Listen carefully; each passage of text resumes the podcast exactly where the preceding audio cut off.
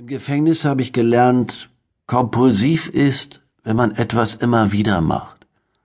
Obsessiv, wenn man immer wieder an etwas denkt. Natürlich habe ich auch noch ein paar andere Sachen gelernt, die sind aber weniger eindeutig, nicht so klar definierbar. Am Tag meiner Entlassung bat mich der Gefängnisdirektor zu sich. Er saß über den Schreibtisch gebeugt und ließ mich warten studierte mit gesenktem Kopf Unterlagen, ein Vorbild an Beflissenheit. Da war eine kahle Stelle wie bei Prinz Charles. Sie gab mir ein gutes Gefühl, also konzentrierte ich mich darauf. Endlich sah er hoch und sagte, Mitchell? Ja, Sir. Ich kannte das Spiel. Von der Freiheit trennte mich nur noch eine Zigarettenlänge. Da wurde ich nicht leichtsinnig. Dem Akzent nach kam er irgendwo aus dem Norden klang jetzt zwar geschliffen, aber nach wie vor quollen Yorkshire Pudding und der ganze Scheiß durch sämtliche Ritzen. Er fragte, Sie waren jetzt wie lange bei uns? Als ob er es nicht wüsste. Ich meinte, drei Jahre, Sir. Er hmmte, als wollte er es nicht so richtig glauben, durchblätterte meine Akte und sagte, die vorzeitige Entlassung auf Bewährung haben Sie abgelehnt? Ich wollte meine Schuld in vollem Umfang absitzen, Sir. Der Schließer hinter mir schnaubte verächtlich. Zum ersten Mal sah mich der Gefängnisdirektor jetzt direkt an, fixierte mich, dann sagte Ihnen der Begriff Rückfallkriminalität etwas? Sir? Wiederholungstäter, die aufgrund einer Art Obsession immer wieder im Gefängnis landen. Ich lächelte müde und sagte, ich glaube, Sie verwechseln obsessiv mit kompulsiv und erklärte ihm den Unterschied. Er stempelte meine Papiere ab, sagte, Sie kommen wieder. Ich wollte erwidern, nur als Wiederholung im Nachmittagsprogramm, hatte aber den Eindruck, dass er die Anspielung auf Arnie und den Terminator nicht kapieren würde. Am Tor meinte der Schließer, keine gute Idee, dem blöd zu kommen. Ich hob die rechte Hand und sagte, was habe ich sonst zu bieten? Ich stand draußen vor dem Gefängnis, wartete. Ich sah mich nicht um.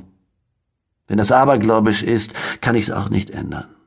Beim Rumstehen da auf der Caledonian Road fragte ich mich, ob ich wie ein Sträfling aussah. Ein entlassener Sträfling, verschlagen, ja, und zwielichtig, das auch. Ich war 45 Jahre alt. Bei genau 1,80 Körpergröße brachte ich 82 Kilo auf die Waage, aber 1A durchtrainiert. Ich hatte im Fitnessraum rangeklotzt und einiges gestemmt hatte meinen Schweinehund besiegt und Endorphine freigesetzt. Ein natürliches Rauschgefühl. Scheiße, kann man sowas im Bau überhaupt brauchen? Schwitzen, bis du nicht mehr kannst und trotzdem weitermachen? Mein Haar war weiß, aber noch dicht. Meine Augen sind dunkel wie meine Seele. Meine Nase fies gebrochen, was mein großzügiger Mund aber fast wieder wettmacht. Großzügig. Ich liebe diese Beschreibung. Eine Frau hatte mir das gesagt, als ich noch in meinen Zwanzigern war. Die Frau habe ich verloren, an dem Adjektiv aber festgehalten. Man muss retten, was zu retten ist. Ein Transporter fuhr vor, hupte.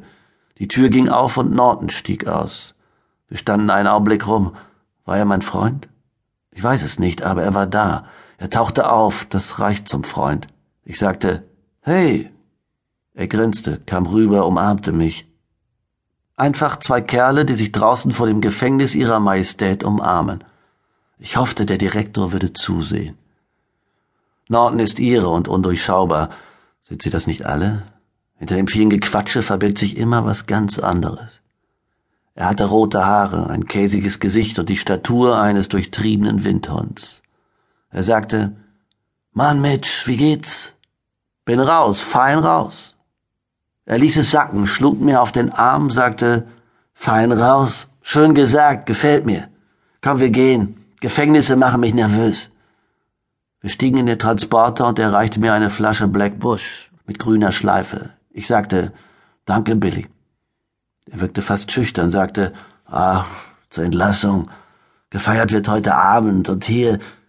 Er zog ein Päckchen Dunnel aus der Tasche, die Luxuskippen in der dunkelroten Schachtel, sagte, hab mir gedacht, du kannst eine Aktive gebrauchen.